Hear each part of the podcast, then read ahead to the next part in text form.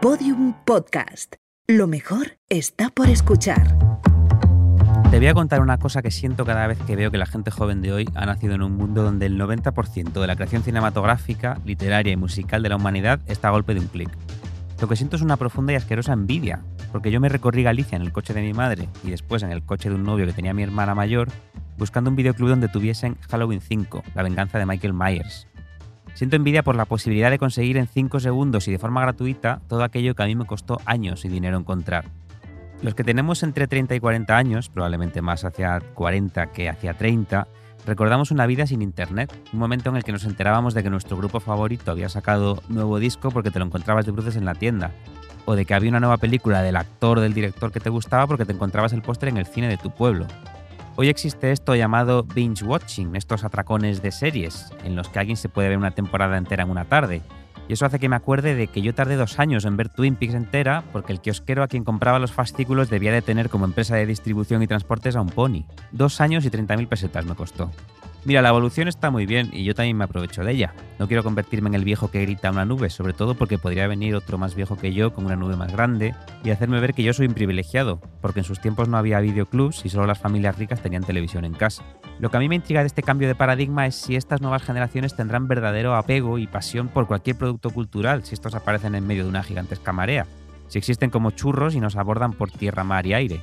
Me pregunto si las cosas se pueden valorar igual cuando es tan fácil conseguirlas y si la ficción o la música cambiarán para siempre porque los gustos ya los va a dictar un algoritmo y el cruce de datos, en vez de la pura e inocente curiosidad. Me pregunto si tú vas a ir a buscar algo cuando ya todo te viene a buscar a ti, sabiendo quién eres, qué te gusta ver, a qué hora y con quién te gusta verlo me pregunto si hemos dejado de ver series y ahora son ellas las que nos están mirando a nosotros. Y por cierto, otra cosa que envidio de los jóvenes de hoy es que ahora nacen todos midiendo un metro noventa y con los abdominales picados en piedra sobre sus estómagos. Pero esto es material para otro programa o más bien para mi terapeuta.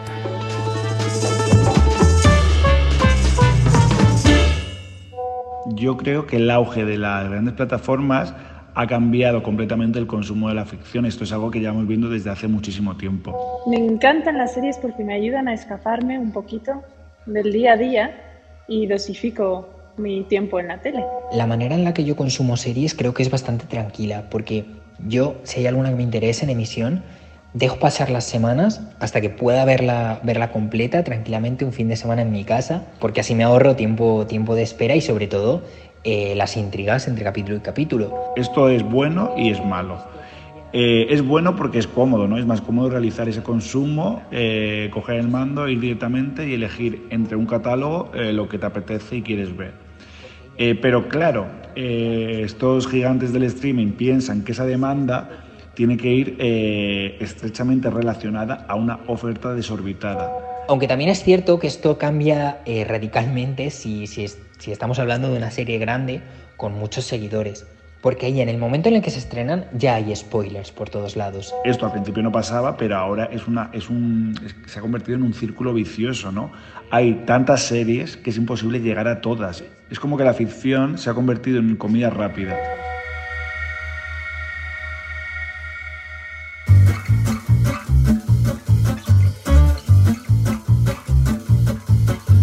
Arsénico Caviar con Guillermo Alonso y Beatriz Serrano. Episodio 3. Contra las series. Hola, Guillermo Alonso. Hola. Aquí estamos, una semana más en Arsénico Caviar. La primera, tengo una pregunta para ti, para empezar este programa. Eh, ¿Me recomiendas alguna serie? Por supuesto que no y espero que no me vuelvas a preguntar esto porque yo no soy el algoritmo. Si yo fuera el algoritmo, sabría todo lo más oscuro de tu alma y, creo que no quiero asomarme ahí. No, por favor, Rosa, no, por favor. A ver, hemos titulado este programa Contra las series. Se nota porque además parece que nos han traído como un rodaje. Pero en realidad de lo que estamos en contra es mm, un poco de la conversación cultural, ¿no? De la obligación de consumir cosas y hablar sobre estas cosas todo el rato. Sí, este Contra las series es un poco clickbait, que es una cosa que nos encanta y que es un poco de formación profesional Claro, queremos que toda la gente que ve series, que es todo el mundo, diga, pero estos qué cojones está diciendo en este programa, ¿no? Y se metan para escucharlo y terminen amándonos por alguna razón. A ver, para hilar fino, hagamos nuestros cinco puntos, que ya no necesitamos explicar qué son, porque ya mm, lo sabe todo el mundo, todos nuestros fans. ¿Cuáles son para ti los rasgos que identifican a este perfil del pesado de las series, de peli mantita, de he visto una película, abro hilo Y te lo tengo que contar. y te Vale. lo tengo que contar? A ver, empiezo yo que tengo una como muy calentita, Vale. porque es que tengo mucho odio hacia este tipo de gente. Yo te he visto hoy venir con mucho odio, sí. Sí. Mira, yo odio en general a cualquier persona que utilice las palabras edad dorada de la televisión. Edad dorada de la televisión y que te hable de The Wire o de Los Soprano. O sea, es que me parece. O sea, es que en primer lugar vaya dos series insoportables y de mierda. Yo no he visto ninguna, la verdad. Yo me he quedado dormida dos veces intentando ver estos. eh, los dos primeros episodios. Y eso te pasa por ver The Wire. Eso Además, también. Yo siempre pensé que la edad dorada de la televisión era por las chicas de oro. Dorada, ¿no? De oro, Ojalá de Golden Girls. Desde las chicas de oro fue todo cuesta abajo. Todo a peor. Y no lo digo con ironía, además. Yo creo que algo que identifica al pesado de las series es que no siente pasión o veneración absoluta por absolutamente nada, que no hay nada que le marque ni que lo identifique, porque consume las cosas como la casitos, ¿no? Las series, las pelis, los libros. Ve una peli y le pone una nota ahí en MDB. Eh, lee un libro y le pone una estrellita o, o- o o tres o cuatro o cinco en Goodreads. Y pasa, así pasa el siguiente. Yo los llamo como el teflón de la cultura porque no hay nada que se les pegue. Ay, qué bonito. ¿Has visto? Me Me lo ¿Cómo se nota que eres escritor? Me lo inventaba en el metro. Seguro esa gente alguna vez te ha puesto alguna estrellita en Goodreads. Yo luego te cuento, luego te cuento. Vale, yo detesto, y esto de verdad, o sea, no lo puedo soportar, a las personas que quieren elevar a la categoría de arte cosas que son puro entretenimiento. Y por esto debo admitir que me refiero específicamente a los hombres heterosexuales, que son los que suelen hacer estas cosas. Bueno, homosexuales también, ¿eh? Pero, Mm. pero sé por dónde vas. Sí, porque yo, por ejemplo, odio que las comedias románticas se las considere como algo menor, siempre placer culpable, aunque... Claro, aunque de repente tengas como guionista a Nora Ephron, por ejemplo, y que sin embargo las películas de superhéroes se las intente considerar alta cultura. O sea, mm, odio las putas chapas sobre Christopher Nolan y Batman y mm, todo eso. Odio que intenten barnizar mm, estas mierdas como con una capa de seriedad y de inteligencia cuando son productos de mercado hiperconsumibles que nacen del síndrome de Peter Pan y la nostalgia por las nubes de estos treintañeros eh, que no han superado que las cosas que fueron importantes en su infancia pues hayan dejado de serlo ahora para el mundo. Yo voy a ponerme un poco más frívolo. Eh, algo que tiene el seriéfilo, esta, esta figura del seriéfilo de la que estamos hablando, es una casa más fea que un tiro de mierda. Eh, eh, son estas casas llenas de pósters de Breaking Bad, de Funkos, de Juego de Tronos, de colecciones de no sé cuántas series en Blu-ray o DVD que son como objetos son unas cosas repugnantes los DVD, son unos trozos No de plástico tienen gris, aesthetic. no tienen la nada. gente de las series no tiene nada, nada. de Entonces, aesthetic. tú, tú si vas a casa de alguien a follar y tiene un Funko, tienes que irte, ¿no? Joder, total. Mira, a mí me acaba de recordar que eh, cuando se pusieron de moda estos felpudos horribles, que eran de la serie de Breaking Bad, y era una frase del personaje que era I am the one who knocks. Entonces es que ahora ni siquiera tienes que entrar ya a la casa O sea- para ver los funcos. O sea, ya el felpudo te dice no te lo folles. Te está ayudando. ¿eh? Tú es- probable que la fabricante de felpudos fuese una feminista que quiere eh, lanzar un, ca- un capote a todas esas Nos mujeres Muchísimas gracias, que- creadora de los felpudos de Breaking Bad. que no os pille desprevenidas. Son las red flags de su era. Claro. Mira, yo en realidad estaba mm, o sea, siguiendo un poco este hilo argumental de la estética. Odio un poco que esta gente en general nunca lave esa mantita con la que- de la peli La Mantita, ¿no? Esa mantita tiene más mierda siguiendo con la escatología que el palo de un churrero, Guillermo. ¿Pero qué hacen esos dos en mitad del rodaje? Oye, por favor, Eh, vámonos a otro lado. ya deberíamos irnos de aquí.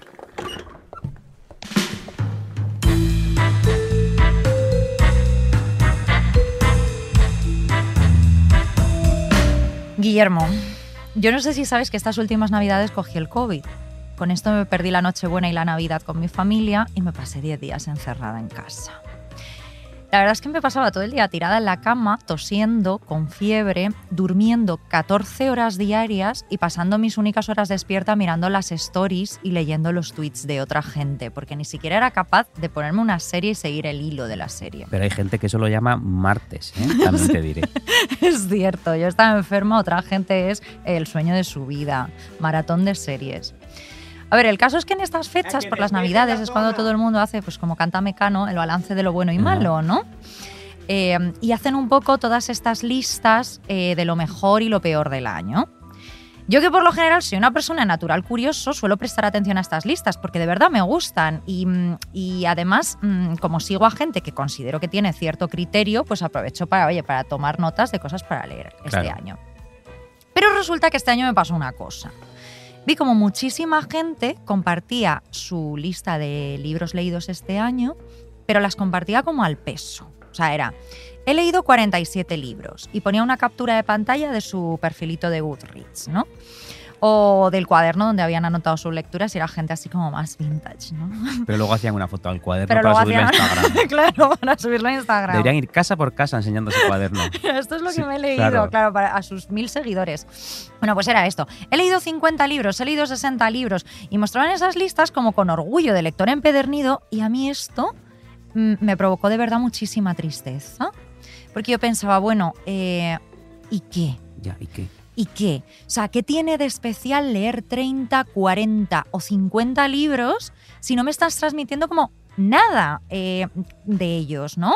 Mm, ¿Qué me estás diciendo con esos títulos ordenados numéricamente? Si no sé ni cuál te ha gustado más, ni qué te han aportado, mm, qué historia te dejo hasta las 4 de la mañana leyendo o qué autor pues te gustaría darle un puñetazo en la boca porque te ha hecho perder una semana y media de su vida.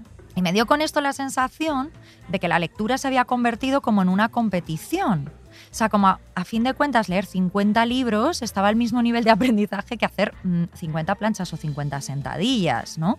Pues sí. Entonces- O como, esta, o como estas influencers que hacen eso que se llama un haul y que van enseñando todo lo que se han comprado en Zara o que en Primark. bueno, sí, o sea, claro, simple, un unboxing, un, ¿no? un De- unboxing, una enumeración, pues me he comprado 50 bragas. Entonces, Claro, hay como una oída que 50 cosas sobre mí, ¿no? Y resulta, me plan, me gusta el brócoli o me gusta, no, pues 50 libros sobre mí, ¿sabes? Pero Una que al foto- final no, no son, no son ni sobre mí, ¿no? Son 50 libros. así Claro, que- 50 libros. De los primeros 50 que he encontrado hoy entrando en FNAC, me los he llevado a mi casa. Entonces, no sé, yo pensaba, como esta gente está absorbiendo aquello que leía o, simplemente lo utilizaba un poco como ejercicio para mantener el cerebro activo y trabajar la memoria, que igual, oye, lo estaban haciendo para aprender castellano. en ese caso les fue muy bien porque estaban escribiendo todo en español, no sé.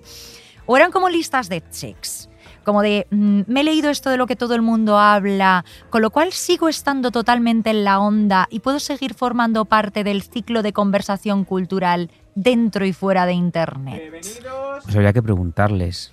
Claro, y aquí he utilizado los libros como ejemplo, pero también veo gente que simplemente hace, pues lo que decíamos, hilo de películas que veo en 2022, sin comentar nada más que el título y el director, o hilos de series o de discos, es decir, con toda la cultura en general. Y esto me lleva a que existe una aceleración del consumo y el consumo cultural no queda al margen de esto. Aquí te traigo, como somos periodistas, que la gente se ha enterado porque lo hemos dicho en algún episodio, te he traído como datos. Datos. Gat- ¿Datos o gatos? Ojalá traerte gatos, pero te he Ah, traído ay, datos. gatos, te he traído lo que le aburrimiento. gusta a Ana Pastor, no lo que le gusta a Ana A de las Tejas bueno, cada uno lo suyo. Taylor Swift, claro. Entonces, este dato. En 2010, el número de series que consiguieron luz verde en Estados Unidos, eh, que esto es pues series que mm, ese año se van a empezar a rodar, ¿no? Y esto solo en Estados Unidos, ojo, Sí. pues el número de estas series fue de 216 series. En el año 2019, el número ya era de 532. 16, plano Madre mía. 3,3. Y estos son datos prepandemia, que después, pues durante la pandemia, obviamente, cuando hemos estado encerrados, pues mm, la gente ha visto más series, ¿no? Porque ¿qué iba a hacer? Hablar con sus seres queridos. No, no, no. Además, en la pandemia recuerdo que se hacían como series grabadas con, con la cámara del iPad de Oh. aquí haciéndome un café. Y decían, la nueva serie de no sé quién. es verdad, como Como, no, mira, cariño, esto no es una un serie. artefacto cultural. Esto es artefacto usted cultural en su casa. Esto es usted Hecho, en su- hecho con dos euros. Pues, pues eso, 532 era el número, que ahora habrá muchísimas más con la serie, más las series de 2 Claro. euros. Que estos, hay más series que días del año. O sea, podrías dedicar el día entero a ver las nuevas series que salen y aún así te faltaría tiempo para ver todas las series estadounidenses. Y lo más curioso, claro, es que luego hay que sumar, si quieres ver series, eh, no lo sé, No, no- no francesas, puedes tener filming, italianas. claro, No, no, o no, no, sea, eso ya se queda fuera las series europeas esquemas. no puedes. Lo más curioso es que hay gente que lo ve todo. Yo conozco algunas, tú creo, yo creo que tú también, hay gente que de repente mencionas una serie y dices, sí, sí, sí, sí, la he visto y yo conozco a una de estas personas y además luego son gente que sale de noche, que va al gimnasio, que hace cosas, que tienen relaciones Sí. sentimentales. Yo no sé dónde sacan el tiempo. Hace poco vi una película llamada Maligno, que creo que tú has visto Por también. favor, no, no la vi, la, la, la amé. La Yo la, disfruté. la disfruté de principio a Solo fin. vamos a recomendar una película hoy Sí, y, una, ese- un- y es maligno. iba a ser esta. Por favor. La doctora Florence Weaver ha sido hallada brutalmente asesinada en su domicilio esta mañana. ¿La conocías? No, la he visto morir. Veo cosas. Pues en Maligno, el, el gran giro de guion, que aquellos que no lo hayan visto que se tapen los oídos solo cinco segundos, es que la protagonista tiene un gemelo parasitario malvado en la espalda. ¿no? Es que yo, es una genialidad. yo siempre perdona. he tenido la teoría de que esta gente que puede ver todas las series del mundo, las 532 series que han estrenado en 2019, es porque tienen un gemelo parasitario malvado en la espalda y han puesto una televisión delante, otra detrás, y luego han puesto la doble, eh, la doble velocidad esta de Netflix que ahora te permite, entonces pueden ver entre ella y el gemelo parasitario malvado cuatro series. ¿no? Claro, es Casi verdad, cuatro series a al la vez. día, al día. Y no tienen O al además mismos gustos. Entonces ven cosas muy... de- porque el gemelo parasitario maligno eh, no ve las chicas de oro, No, precisamente. es- ese, ese ve, eh, no sé, chapuzas a domicilio, ¿no? O algo así.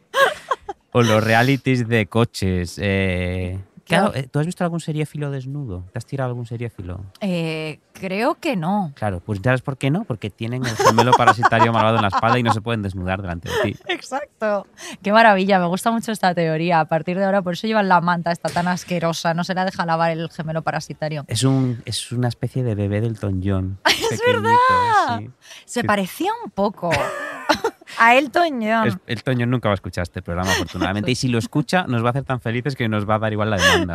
O sea, pero fliparía un poco en plan, ¿cuántas veces me van a mencionar en cuántos episodios me van a mencionar estos dos españoles de mierda? Yo creo que está acostumbrado. que se ¿no? a servirme cafés, que es lo que hacen los españoles en Londres. Ojalá servirle cafés a Elton John Bueno, pues sí, la verdad. Y a sus bebés. y a sus bebés. A ver, lo que más me molesta de esto, volviendo al tema, porque es que si nos volvemos a meter en el tema del Elton John, Sí, no paramos. ya haremos un episodio que sea contra Elton John, pero bueno. A mí lo que más me molesta precisamente esto del gemelo parasitario malvado de la cultura es como la novedad y la inmediatez en la que nos vemos inmersos, ¿no? Que parece que la gente ya no solo quiere ver series, sino que han convertido, eh, o sea, las series se han convertido como en la nueva conversación sobre el tiempo. Y las personas lo que de verdad desean es comentarlas. Yo he pasado, Guillermo, eh, horas en la comida, o sea, en la hora de la oficina, eh, escuchando a distintas personas recomendándome series que nunca voy a ver. Además, esto es, mm, forma parte de una conversación muy odiosa que yo la llamo conversación liana, que es que una serie lleva a otra. O sea, que es como la gente no quiere ni siquiera escuchar otras. O sea, es como, ¿has visto esta serie?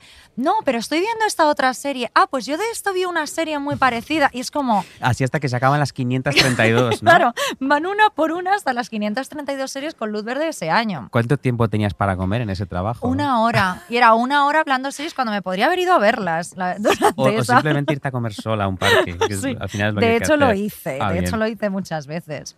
Pero bueno, yo cuando estaba un poco con esta gente, tío, que me parecía gente inteligente, mm, con cierta cultura, con intereses, yo decía, pero a ver, esta gente mm, hace planes, tiene anécdotas divertidas, salen los fines de semana, se ponen del revés, eh, tienen pareja, les han dejado, les han puesto los cuernos, en fin, no sé, qué tristeza, Guillermo. Me parecía como que las series se habían convertido en el bálsamo del siglo XXI, ¿no? El Soma. Millones de seres humanos que van a la oficina todos los días y el sábado al Al supermercado. supermercado. Por favor. Frase favorita, creo que nuestro podcast debería llamarse en lugar de arsénico caviar, yo no quiero ir todos los días a la oficina y el sábado al supermercado.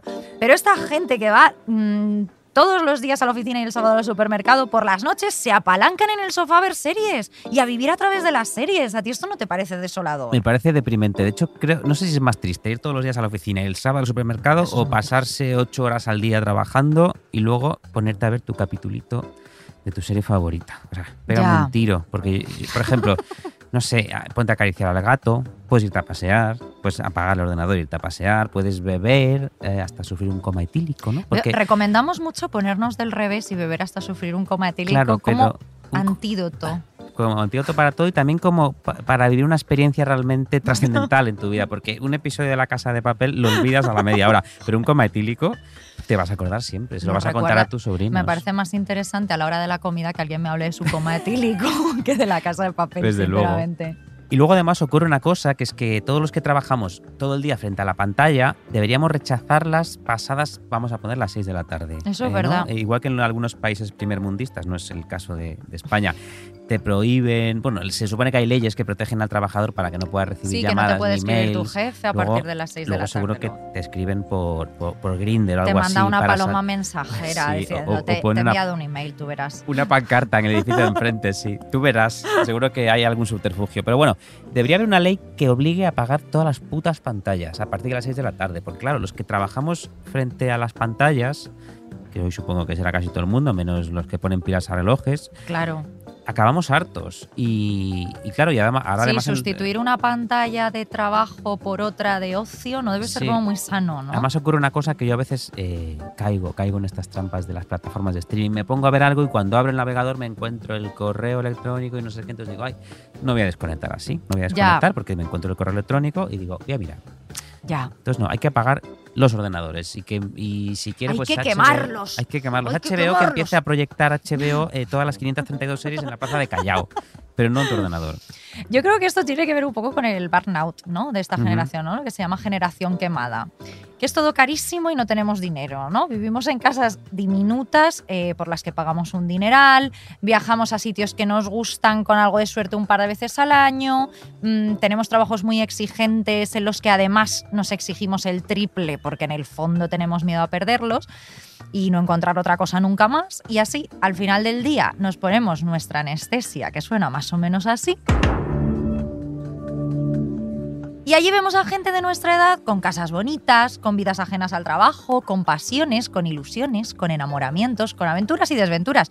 Y quizá estamos viviendo más que nunca a través del entretenimiento porque mm, pues al final sí que nos podemos seguir permitiendo una suscripción por poco más que 10 euros al mes. Entonces quizás, una vez más, Guillermo, llegamos a la conclusión de que el problema es el tardo capitalismo. Es que además, fíjate, eh, decías que vemos a gente de nuestra edad más guapa, más rica, más todo que nosotros, vivir unas vidas muy bien vestida, vivir unas vidas que nosotros ansiamos. ¿Y qué es lo que nunca hace esa gente en las ficciones que consumimos? Hablar de Juego de Tronos. Es verdad. Esa gente hace cosas eh, emocionantes de verdad, ¿no? Eh, vive aventuras adúlteras, esconde cadáveres, eh, engaña a sus hijos para crearle un síndrome de Munchausen y quedarse con toda la herencia. Cosas o sea, muy cosas interesantes. guays y no hablar de la casa de papel. Ya. Entonces, si queremos parecernos a esta gente de la tele que lleva vidas verdaderamente interesantes, empecemos a comportarnos como ellos. Extras, por favor, a peluquería. Eso somos de nosotros. pesadez. No, nosotros todavía no nos A lo, toca. mejor, si, a lo mejor si vamos nosotros nos peinan gratis. Esos dos también, sí, venga. aquí. Pues nada, que nos pinten.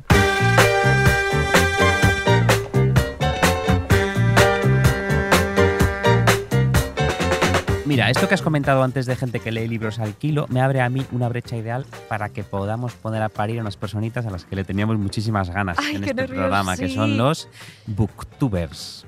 Que además eh, nos sirven para explicar de forma muy sencilla nuestro problema con todo esto. Vamos, para resumir todo lo que hemos dicho hasta ahora. Hmm. Antes de nada, como yo eh, siempre digo antes de nada, porque como siempre estamos poniendo verdad gente, antes hay que hacer una aclaración para decir que alguna de esa gente nos cae bien. ¿no? Tú dices Entonces, antes que nada porque en el fondo son booktubers y tú tienes dos libros publicados. Tres. ¿Tres? Sí. Es Ah. que, o sea, ni lo sabes. No, fin. muestras privadas de afecto y vivan los hombres Y cabales. luego el de encargo de Michael Jackson. pero el de Michael recibí- Jackson este no cuenta. Sí, pero me hizo recibir amenazas de muerte por Twitter. Ah, Eso bueno, ya lo muy día, guay. Muy y este, este es más de los booktubers. Ese es más de los booktubers. Bueno, que tú ahora quieres quedar bien con ellos. Ahora quiero quedar bien con ellos Vale. y, y- no, y, y sin faltar la verdad, decir que hay algunos que son muy simpáticos, que son comprometidos, apasionados, que tienen buen gusto y, y es- esos booktubers existen y yo hasta sigo alguno por redes. Ujú. Pero la mayoría de booktubers son gente... no se lo cree nadie. ¿Tú no te lo has creído? Bueno, pues... pero bueno, pero sí. No, bueno, yo espero... Te lo tienen que creer los booktubers a los que yo me dirijo. Esto no va contigo, Beatriz. Venga, vale. Pero bueno, la mayoría de gente que ha decidido hacerse booktubers son gente perdida, yo creo, perdida en la vida, que no han podido hacerse influencers de ropa e influencers así de carne porque no están lo suficientemente buenos y tampoco han podido ser influencers activistas porque no son lo suficientemente narcisistas y oscuros como para convertir la libertad del pueblo palestino en un carrusel de fotos con cartelas para su Instagram que se comparta mogollón y les dé mucho engagement. Oh, qué hijos de puta estos, ¿eh? Pues mira, mi problema con los booktubers es que date cuenta, la mayoría hace exactamente lo mismo que la gente que te enseña la ropa de Primark o la ropa de Zara que se acaba de comprar, eh, pues también al kilo, que se ha comprado 50 bragas o 50 calzoncillos y te los enseña así por colores. Sí. Esto es un poco lo que yo a veces siento que hacen los booktubers, que es he recibido estos 10 libros y aquí os lo enseño y os voy a leer el título y os voy a enseñar el color del lomito. Y claro, esto para aquellos que aún respetamos un poco un libro, para aquellos que aún creemos que hay cosas sagradas, que creemos que tal vez un libro merece un trato ligeramente más delicado que el de una Que unas bragas zapatilla o que unas bragas o que unos calzoncillos, pues estas cosas nos indignan. Hmm. Mira, yo sobre el tema de los libros al peso, déjame decirte que con los booktubers es que es eh, algo completamente literal. Un día estaba yo buscando información sobre un bestseller. Luego, luego hablamos de esto. Bueno, y el caso es que di con un vídeo de YouTube hablando de este bestseller y pensé, estupendo, voy a ver qué dice esta persona también iluminada en su casa sobre este bestseller. ¿Vale? Pues bueno, me quedé a cuadros, Guillermo, porque no te miento si te digo que los cinco minutos que soporté aquello, porque no soporté más, fueron una descripción de las cualidades físicas del libro. O sea, era algo tipo, de verdad, este libro está muy bien porque tiene como unas 300 páginas, pero como está en formato tapa blanda, no pesa demasiado, lo puedes llevar con facilidad. Yo, por ejemplo, esto lo puedo meter en mi mochila. era como la descripción para ciegos, ¿no? Claro, libro, un poco. Claro, es hoja fina, si subrayas se te marca la página siguiente y es como, o sea, cinco minutos el tío hablando de los atributos físicos del libro. A mí esto me indignó muchísimo. Digo, pero perdona. Mira, justo el otro día vi el vídeo de un booktuber que tiene como chorrocientos mil seguidores, que bueno, en fin, que se autodenomina escritor y que utiliza más hashtags que frases subordinadas. Eso es lo que escribe, escribe hashtags. Escribe Es hashtags, pero escritor de, de forma hashtags. literal. Pues mira, recibió un pack, eh, debo decir que muy bellamente presentado, de ediciones muy coloridas de clásicos tipo Cumbres Borrascosas, Mujercitas, Madame Bovary, Crimen y Castigo, estas cosas, Sí. estos clásicos que hay por ahí. Sí. Y él entonces hizo un vídeo así como muy estilo MTV, muy colorido, y en el que enseñaba este pack mientras sonaba un remix de Frozen, de Madonna. Esto es horroroso. O sea, Emily Bronte no tuvo suficiente con la tuberculosis y ahora se ha convertido en carne de TikTok. ¿No? Esto es horroroso. Es que es tan me lo pasaste. Entonces, y entonces, claro, tengo en mente. Y Emily Bronte, Emily Bronte ahí. o sea, qué espanto, por favor. Mira, yo creo que deberíamos hacernos booktubers porque es tan fácil y, y es tan fácil conseguir seguidores diciendo Venga, que un libro es bonito. Vamos a intentarlo. Por Vale. ejemplo, Eh, eh, ¿qué libro podríamos. ¿Qué tenemos por aquí? Mira, tengo aquí justo en la mochila Crimen y Castigo de Dostoyevsky, ¿no? Qué maravilla, venga. Podemos probar a describirlo. Mira, a mí me gusta Crimen y Castigo porque es súper planito. Puedes poner cosas encima, puedes poner, por ejemplo, otros libros, una tacita, una vela. O sea, aparte de leerlo, si quieres, que tampoco tienes por qué, es un objeto decorativo muy mono. Pues sí, por menos de 20 euros. Yo diría, este libro, aunque pueda parecer más grueso de lo habitual, puede servir para hacer brazo cuando lo paseas en Ah, el metro, verdad. ¿no? O sea, que un- puedes tener unos brazos tan tonificados como tu cerebro si decides leerlo, que no es una obligación. No hay que leerlo. Luego a mí hay algo que no me gusta, que es que me he dado cuenta de que la portada no se puede ampliar al pasar los dedos por encima, que es algo que yo valoro Claro. en un libro. Entonces espero que en la editorial arreglen esto para la próxima edición. Claro, yo creo que algo negativo también es que han matado muchos árboles, ¿no? Para que este señor ruso pudiera imprimir sus neuras ¿A decimonónicas. qué ruso este? Pues nada, cancelado.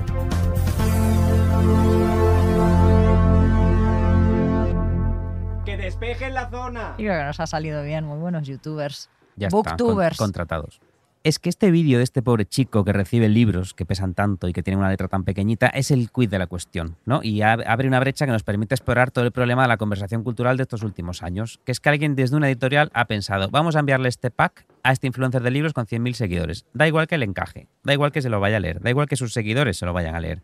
Claro. Supongo que desde el departamento de comunicación han dicho 100.000 seguidores, pa'lante, cumbres borrascosas. Y claro, y a ver si suena la flauta. eh, algunos booktubers se han revelado contra, contra esto, ¿ves? Por eso antes te decía, aunque tú no me creyeras que hay booktubers Ay, buenos. es ¿eh? verdad, me acabas de convencer. Te acabo de convencer, qué fácil.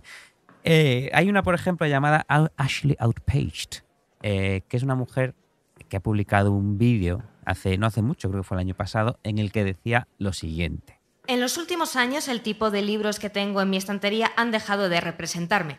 Mi estantería ya no se parece en nada a mí misma. Los libros se han convertido en un producto de consumo, ya no en un reflejo mío. Esto es solo un extracto, pero todo el vídeo, que es muy cortito, dura unos tres minutos, está muy Mira, bien. como un reel de, muy- con la música de Frozen de Madonna. Jo, un reel de tres minutos. Tres minutos para un centennial es la eternidad. Bueno, O es sea, verdad, el- el reel de Madonna que duraba uno. el, el reel de Madonna dura 15 y el remix real dura 2. O sea, en tres minutos un centennial se te muere. Ya. Pues mira, esta chica decía otras cosas aparte de esto que hemos escuchado, que es que, por ejemplo, está hasta el coño de tener que hacer fotos cookies de los libros. Por ejemplo, ya sabes, estas fotos que es el libro puesto sobre una mesa de madera muy limpita, Ay, al lado de una sí. taza de café, un bolígrafo para que se vea que subraya. Unas flores secas, así como todo súper bonito, un mantel de lino. Sí, Mm. además hay pocas cosas menos fotogénicas que un libro usado, porque un libro usado está sobado, está doblado, las páginas, ¿no? El lomito se queda. eh, entonces, no, eso. Por eso no leen los booktubers, porque, porque el libro usado es feo, entonces no puedes.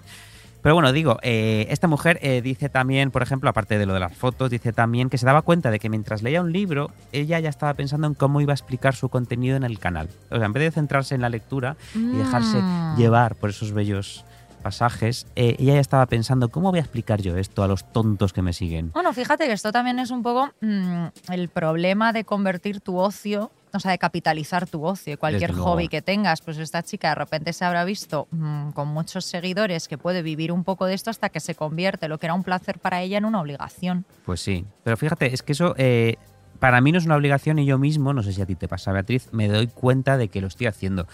De que estoy leyendo un libro que me gusta mucho, de que leo una frase que me llama la atención y para un momentito hago una foto. Y esto, con confesiones. No hago me una foto y lo subo a una story porque digo, sí, oye, yo he subido también algunas cosas como, Claro. ay, qué bonito, lo tengo que compartir. Sí, alguna vez he sido yo mm, víctima de esto. ¿que quién nos queremos? ¿Dulceida o algo así? Bueno, Dulceida, no sé. El otro día Dulceida subió algo como hablando de su vagina, ¿no? Creo que sí, dijo que se le había puesto el clítoris como un, iba a decir como un cacahuete, pero ahora tú me dirás, no, es un clítoris, Guillermo, ya parece un cacahuete. Tienes que decir como un melón. No sé, pero dijo algo, o sea, que no subió una, no era precisamente una frase de crimen y castigo, yo creo. Como una nuez. Mira, el- en el rodaje nos lo han, nos lo han aclarado, están superpuestos. Como una nuez. La cuestión es, ¿qué le pasa a un booktuber que empieza a tener sus poquitos de miles de seguidores bien clasificados por edad, estatus y todo esto que consiguen saber los duendecitos malignos del Big Data? Mm. Pues que las marcas llaman a su puerta y entonces acaban con cualquier resto de densidad humana y de verdad que haya en ellos para convertir su perfil de YouTube o de Instagram en el escaparate de la casa del libro. Qué horror. Que por cierto, yo aquí, ya que estamos hablando de escaparates, quiero aprovechar para repetir, aunque lo decimos en todos los programas, que si alguna marca quiere anunciarse en este programa y quiere que nos traguemos cualquier resto de densidad humana de verdad que quede en nosotros, tenemos precios muy, muy competitivos. Por Estamos que sí. muchísimo más baratos que menudo cuadros tirando el chicle ahora mismo. De hecho, nosotros ahora mismo estamos en una situación en que después de grabar esto tenemos que irnos a hacerle un masaje en los pies a las chicas de estirando el chicle. Así que por favor, que entre una, que entre un anunciante, ¿no? Como Netflix, HBO. Si es Netflix y HBO, Prime nos tragamos todo lo que hemos Video, dicho. O sea, vamos, o sea, nos encantan, nos encantan. Filming también, todas. Pero eso es no, venga, hay todo el rato raca raca. Oye, por favor. Deberíamos irnos de aquí.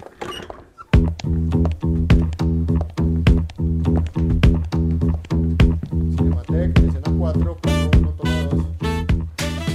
Bueno, todo esto viene a que la conversación cultural, que tiene lugar en Internet ya y no en los bares apenas, ya no está guiada por sentimientos puros, por filias, por el corazón, por el cerebro o incluso si nos ponemos por nuestras vaginas o por nuestros penes, que son también dos poderosos canalizadores de nuestros gustos culturales, ¿no? Ahora todo esto está guiado por el hashtag, por el algoritmo, por las campañas, por la oportunidad, por el engagement y, y por la madre que los parió a todos. Hmm. O sea, eh, es que no es que llegue una marca y te pague, es que todos estamos haciendo ya playback de la cultura. Incluso gente que no es profesional de esto, o sea, la gente que es guapa como nosotros y puede dedicarse a otra cosa mejor que a ser youtuber, pues también se apunta a ver la serie, a leer el libro o, o- o a ir a la expo que está viendo todo el mundo porque necesita sentirse parte de la corriente. Lo hacemos Mm. nosotros también, de forma inconsciente o no. Yo creo que ya, que es lo, lo terrorífico, completamente inconsciente. O sea, tú lo que Pues has sí. comentado antes de cuando paras y subes una foto, solo haces ya como parte de tu proceso de lectura. O sea, que igual si en un momento te pones a pensarlo y dices, qué idiotez estoy haciendo. Sí, sí. ¿No? Pero, pero lo estás haciendo de manera casi inconsciente. Sí, mira, hay un vídeo de muy famoso de un bebé que al que le dan una revista y él, el bebé intenta ampliar las páginas Claro. con, con los deditos, como si Mm. fuera un iPad. Eh, yo creo que ese vídeo define muy bien el siglo XXI, ¿no? Que es eh, el algoritmo ya está metido en nuestros ojos, en nuestros dedos, ya los hashtags están insertados en nuestra conversación. Yo creo que eh, dentro de 20 años ya los niños hablarán con hashtags, ¿no? Seguramente. ¿De qué están hablando allí? Hashtag pollas, ¿no? Y Ponte, imagínate. Pues, pues eso. eh, entonces yo, eh, hay veces, como bien decías, que hago estas cosas de forma inconsciente. Paro un momentín, hago una foto, hago una frase que me ha gustado. Bueno, a ver, de forma inconsciente no, que no soy tan idiota, pero ya me entiendes. Claro. Eh, casi como sin pensarlo demasiado. Y yo me pregunto, ¿por qué hago esto? ¿Qué he ganado con esto? ¿En qué me beneficia?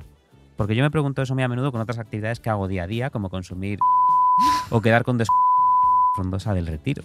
Pero esas actividades al menos me dan cierta satisfacción momentánea. Pero esto de compartir en Instagram que estás viendo Westworld o leyendo Ponte Cumbres Borrascosas, pues no sé qué satisfacción momentánea me da. Supongo que alguna, pero no sé cuál. Eh, no sé, el, el like, el sentirte parte del grupo, quizás. El like, puede ser. Pero O sea, por el like como- también creo que también voy a la parte frondosa del retiro. Es broma, no hago eso. Bueno, ¿y cuál es el problema de todo esto ahora mismo?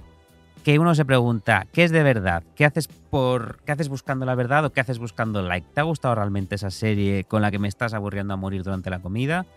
¿O simplemente el algoritmo acertó al ponértela en las narices y te entretuvo un ratito tocando esas teclas que el algoritmo sabe que hay que tocarte? ¿Queda, Beatriz, verdad en algo? ¿Queda pasión? Me gusta mucho esto de pasión, porque yo es verdad que, o sea, yo recuerdo las primeras series cuando nos las descargábamos ilegalmente, o bueno, series que veíamos por televisión, que a mí estas se me quedaron grabadas años.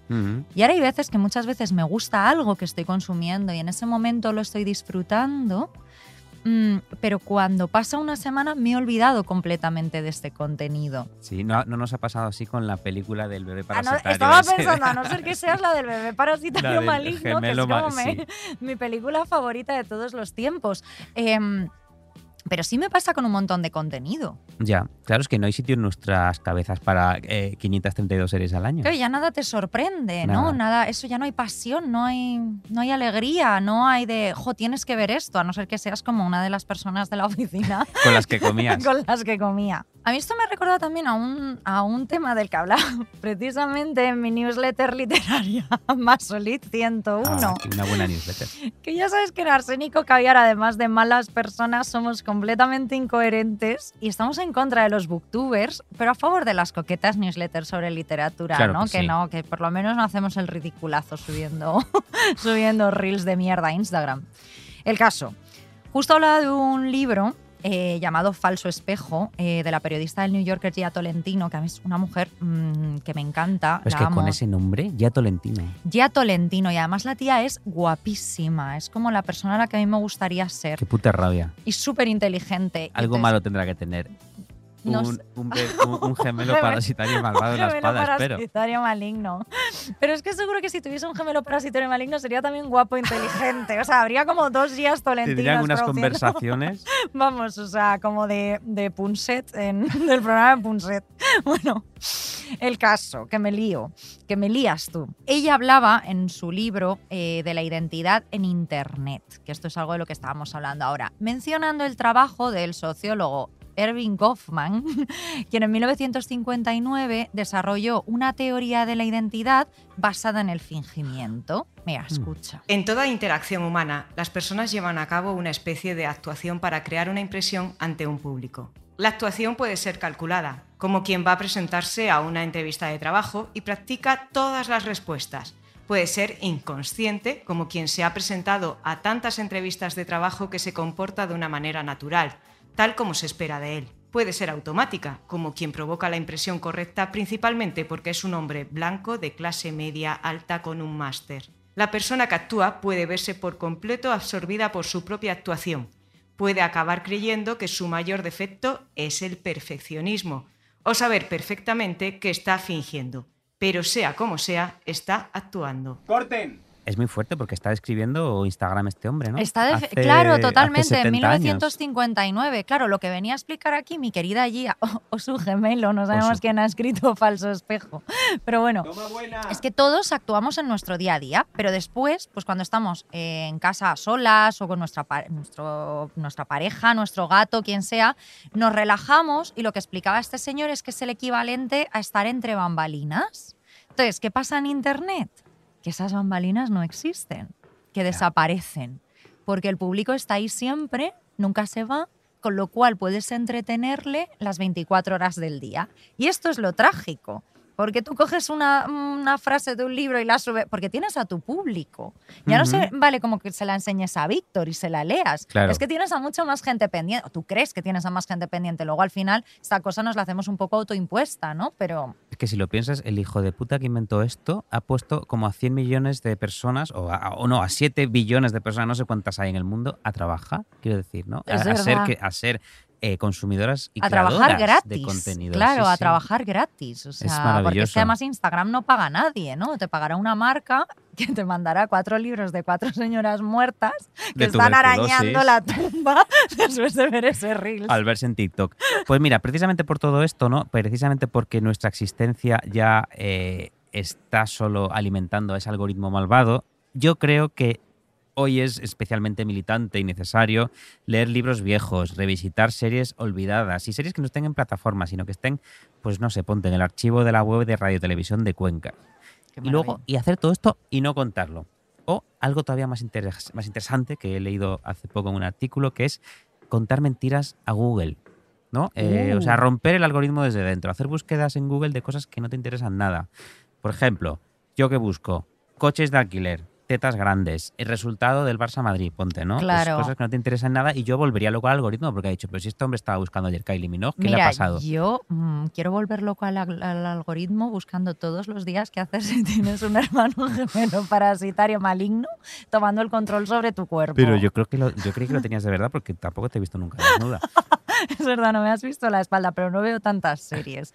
Pues mira, a mí lo que me molesta, aparte de todo, de todo esto, es que esta burbuja a la que tú te referiste antes con números, estas 532 series que se produjeron solo en 2019, nos va a explotar muy pronto en nuestros objetos, ¿no? Porque esto tiene que ser una burbuja como la inmobiliaria, porque Hmm. aquí no hay sitio para tantas series. Se, se publican tantísimos libros, en Spotify surgen tantísimos grupos, eh, está todo el mundo haciendo tantas cosas que ya nada parece tener un verdadero mérito o significado, ¿no? O sea, da la sensación de que tu prima Charito también ha escrito un libro, de que tu tía Petri ha hecho su propia serie, de que aquel tío piojoso al que te tiraste el verano pasado está en el puesto 19 de las canciones virales en España de Spotify. O sea, ya no hay nada ni mérito en absolutamente nada, Beatriz. Tienes razón. Mira, yo no quiero sonar snob. Bueno, Bueno, un poquito quieres. en realidad sí. O sea, me da igual sonar snob, pero cuantísima mierda se hace, Guillermo. es que, de verdad, o sea, si nos viéramos inmersos en una época de verdadera creatividad, que estuviésemos viendo unos productos culturales, bueno, es que ya lo estoy llamando producto, o sea, como una parte de la cultura alucinante, esto no me importaría lo más mínimo, pero es que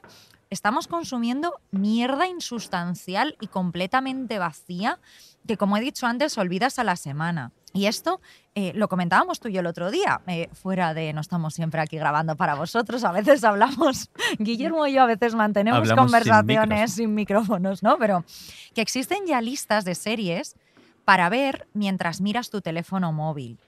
Porque hay series que ya se hacen pensando en que no le dediques el 100% de tu atención y son como más largas de lo habitual porque están preparadas eh, para que tú hagas scroll, por ejemplo, durante 15 minutos de los 50 que tiene el capítulo y que no te pierdas.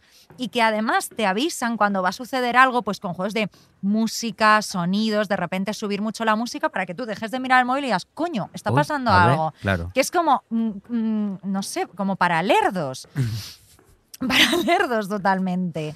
Y esto, pues eso, es tristísimo, ¿no? Crear productos amables mm, con tu déficit de atención, ¿no? Que no te exijan nada. Tú me contaste, por ejemplo, el otro día que también hay series pensadas eh, directamente para que las veas eh, en tu teléfono móvil, Sí, ¿no? O, y si que no, tienen... o si no todas las series, ¿no? La- esta nueva estética de, la, de, de las series de plataforma, donde todo es tan colorido, hay tanto primer plano. Claro, primeros planos para que sepas qué Sí. personaje, ¿no? Porque lo estás viendo para tan digas, pequeñito. ¿es, ¿Es el perro o es la madre? ¿Quién está aquí? ¿Quién llora? ¿Quién Es llora aquí? colores de pelo distintos, muy diferenciados, para que digas, ah, no, esta es la pelirroja, esta es la mala, ¿no? O sea, es como cosas, pues eso, cosas para lerdos. A ver si las series no van a tener diversidad racial por, por un sentido de la justicia, sino para que la gente, Lo están haciendo sino porque- para que la gente Claro. diga, ah, que está hablando la negra. Total, la china, la Claro, blanca, claro. Esto habrá que pensarlo, ¿eh? Ostras. Mira, justo esta mañana, que estaba yo buscando una película en una célebre plataforma de vídeo de alcance mundial, cuyo nombre no vamos a decir. he A no ser que nos hay- paguen, si a no no ser lo que nos paguen. Eh, hay una opción que te permite, eh, flipa, reproducir la serie o película que tú estés viendo sincronizándote con tus amigos y se abre una ventana de chat para comentarla. O sea, ¿pero qué haces? ¿Qué estás haciendo? ¿Estás viendo una serie o estás chateando? Pero además, pero esto no se llama quedar con tus amigos a ver una Claro. peli. Cosa que a mí, por O sea, cierto, tampoco me ha gustado nunca. A mí tampoco. Nunca. Yo al, al cine solo. O, o con alguien callado o con alguien mudo. Yo al cine sí que me gusta ir acompañada, pero por ejemplo esto de hacer como un poco watch parties, eh, de quedar en mi casa Sí. para ver, o sea, o es una peli que, por ejemplo, sí que quedaría eh, a ver Showgirls, Claro. o sí que quedaría a ver Chicas Malas o La Muerte, solo cine de calidad, o la peli del hermano gemelo maligno, el hermano parasitario maligno. Pero no sé, pero esto de estar viendo una peli y estar chateando con alguien sobre Claro. esta peli, bueno, pues queda con esta Y persona. además en la misma pantalla, me imagino. me ¿no? parece Esto que incomodísimo. supongo que tendrás la pantalla partida, acabarás quedándote ciego. ¿Pero esto que es tendrás- para creerte como de twitchero? Pues imagino, no lo sé. Pero tu no, casa? claro, yo eh, somos una generación que entendíamos aquello de, por ejemplo, ver una serie y a la vez hacerte una paja. Hasta ahí hemos llegado. pero estar viendo una serie y chateando y comentando, siguiendo una trama y luego una conversación, es, mira, esto sabes lo que a qué obedece, a esta manía de hacernos multitasking por sus santos cojones. Es esto verdad. es culpa otra vez del tardocapitalismo. El Tenemos tardocapitalismo. todo a la vez, todo. Y mira, volviendo un poco sobre mis pasos, eh, hablando antes del algoritmo, me acuerdo mucho de una entrevista en la que habló muy bien de esto una personita, un nuevo director desconocido que se llama. Pedro Almodóvar. Ay, bueno, nos encanta Almodóvar, ¿no? O sea, que- Ujú. creo que junto con Elton John es la persona a la que más hemos mencionado en este Sí. programa. Eh, os lo recomendamos mucho a este chico. Creo que sus pelis están en Netflix. ¿Ah, sí? Eh, sí? creo que todas las pelis de Almodóvar. Un día, un día avísame Netflix. para ir al trabajo ese que tenías donde comen y les preguntaré cuál es su favorita de Almodóvar. Podemos estar así una hora. Pues sí. Pues mira, esto, esto se lo dijo a Elsa Fernández Santos en una entrevista publicada en Icon, que es una revista fantástica. Tiene muy buena web, de Sí. hecho. Ahora, con el Big Data y el algoritmo, se llega tan directo a lo que quiere el espectador que solo puede dar mucho miedo. Me aterra la intromisión en nuestra intimidad, que simplemente por usar el móvil se sepa todo. Nos acercamos a una distopía que me provoca zozobra, porque vamos a la deshumanización absoluta. El algoritmo es el sueño perfecto de todos los test, a los que siempre que he podido me he negado. Lo cierto es que además me llevo fatal con el algoritmo, en mi caso nunca acierta con sus recomendaciones. Yo no soy el típico espectador de series, aunque alguna veo, pero sé por otros compañeros que las grandes plataformas controlan el ritmo de la dramaturgia con el dichoso algoritmo en la mano.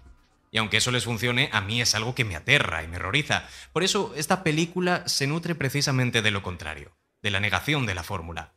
Y en esa negación me he sentido libre como una cabra montesa. Qué bonito, ¿eh? Eh, mira, a mí me encanta lo, de como una, libre como una cabra montesa. Es que claro, este- estas son estas imágenes de Almodóvar tan, Qué bello, ¿eh? tan bonitas. es, que, es que habla muy bien este chico. Se merece incluso un Oscar. O dos. Esto lo dijo cuando estrenaba aquel mediometraje, La voz humana, que, que efectivamente era una bomba nuclear para el algoritmo, porque era un producto audiovisual de 25 minutos sin continuidad, que no se puede vender ni como serie, ni como película, ni como reel de TikTok, porque no hay un remix de Frozen de Madonna, eh, ni como nada. O sea, como nada que pueda entender un TikToker. Entonces, eh, esto es un poco terrorista, ¿no? Por su parte, y yo creo Hmm. mucho en esta idea de, como hablábamos antes, de terrorismo, de disidencia, de desobediencia civil para salvar el futuro. Así que, como dijimos antes, amiguitos, engañad al algoritmo, dejaos sorprender. Por ejemplo, yo recomiendo al oyente esta noche, eh, cuando si se mete en Netflix, HBO, Disney Plus o el coño de la Bernarda, lo que tengan, pues Nos van a patrocinar, o sea, tenemos ya un montón de patrocinadores ¿eh? después de este episodio. No, pero en el próximo episodio vamos a decir que nos encanta todo esto. Claro. Y de hecho nos gusta. Otra Ya, vez es yo de hecho justificándome, pero de hecho ya, nos es que encanta. de verdad nos Sí, sí, lo, encanta, que, o lo que no nos gusta supongo que es la realidad que ha creado, pero a nosotros Netflix No nos gusta como estar a disposición del Claro. algoritmo, ¿no? Ni convertirnos en eso, ni tratarlo como soma, pero bueno, pero sí que disfrutamos de alguna película y alguna, Alguna serie de vez en cuando. Entonces yo lo que recomiendo a nuestros oyentes es que hoy cuando lleguen a casa, pues mira, imagínate que te gustan las películas de Marvel, pues que se pongan un documental sobre hilanderas en el Perú. O si les gusta Sexo en Nueva York, que se pongan un episodio de Pepe Gotera y Otilio. Entonces, y luego mientras se reproducen en los ordenadores, dejan el ordenador y que se vayan a pasear a la calle. Bueno, qué bien. Mira, yo venía a hacer un poco como la misma reflexión eh, con este programa, que es- iba a decir, despertad, ¿no? Bueno, en realidad, emborrachaos, ¿no? Pero es que siempre claro que estamos sí. eh, diciéndole a la gente que beba. Pero bueno, sí, un poco ignorado un poco las conversaciones de oficina, o sea, no os sintáis obligados a ver series porque os la hayan recomendado cinco personas, que es que dentro de dos semanas os las van a, os van a recomendar otras, ¿sabes? Id a librerías de viejos, mm, salid del bucle de la novedad un poco. Haced como yo, que yo, por ejemplo, ahora solo estoy viendo Las Chicas de Oro. La edad dorada de la televisión. la edad dorada de, la televisión, que estoy enganchadísima, la estoy viendo por primera vez y te puedo decir que desde que la veo soy una persona que como ya habrá notado la gente que nos sigue en este programa, plenamente sana, con una salud mental de hierro y súper feliz. Bueno, a mí esa serie me hace muy feliz. Es un lugar seguro, ¿no crees? Eh, porque yo siempre que he estado deprimido, resacoso o, o sin ver la luz al final del túnel, me pongo un episodio y digo. en esa serie hay "Ah, tanta bondad. Sí. O sea, hay, es muy divertida y hay tantísima bondad que cada episodio te deja como con el corazón calentito. Que mm, es calentito como una tarta de queso. Que es claro, como las que comen ella. Luego, alguna vez estaba con la regla y me puse a llorar porque de repente me acordé que las cuatro estaban ya muertas. Y me dio Ya. una pena.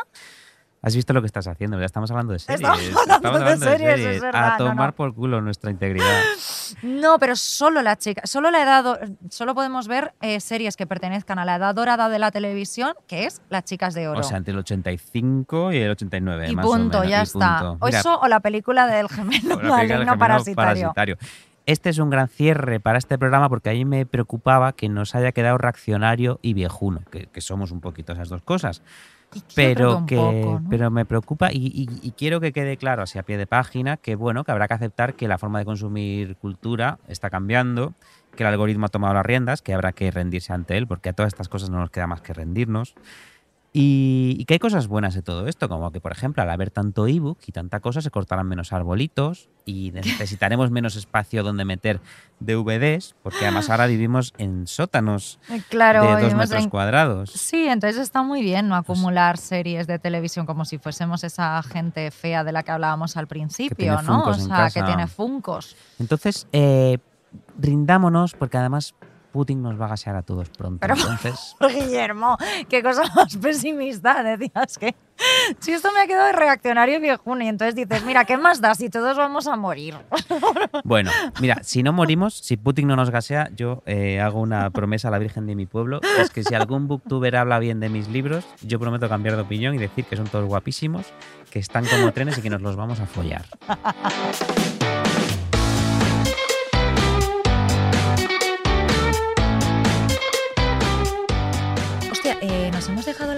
esta de los cinco puntos positivos para no... Con lo que has dicho de gasear ya a toda la población. Ah, Bueno, perdona que un momento que me estoy bajando un episodio de Emily in Paris para ver ahora en el móvil en el metro. ¿Lo has visto? No, no, no, no la he visto, pero es que eh, la que no puedo dejar de ver es la serie esta de Ana Delvey. Ah, pues me la voy a es una apuntar. maravilla. Además, yo me la pongo mucho mientras hago otras cosas, mientras cocino y tal. Claro, es lo bueno, es lo bueno. Yo te recomiendo mogollón Emily in Paris. Todos los días después del trabajo, un capitulito con la mantita y es como viajar a París. ¡Qué Relaja maravilla! mogollón.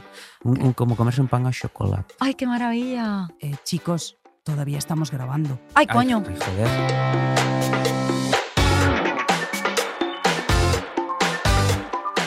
Arsénico Caviar es un podcast original de Podium con dirección y guion de Beatriz Serrano y Guillermo Alonso. El diseño sonoro es de Elizabeth Búa. La edición de Ana Rivera. La producción ejecutiva es de Lourdes Moreno Cazalla y la coordinación del proyecto es de Jesús Blanquiño.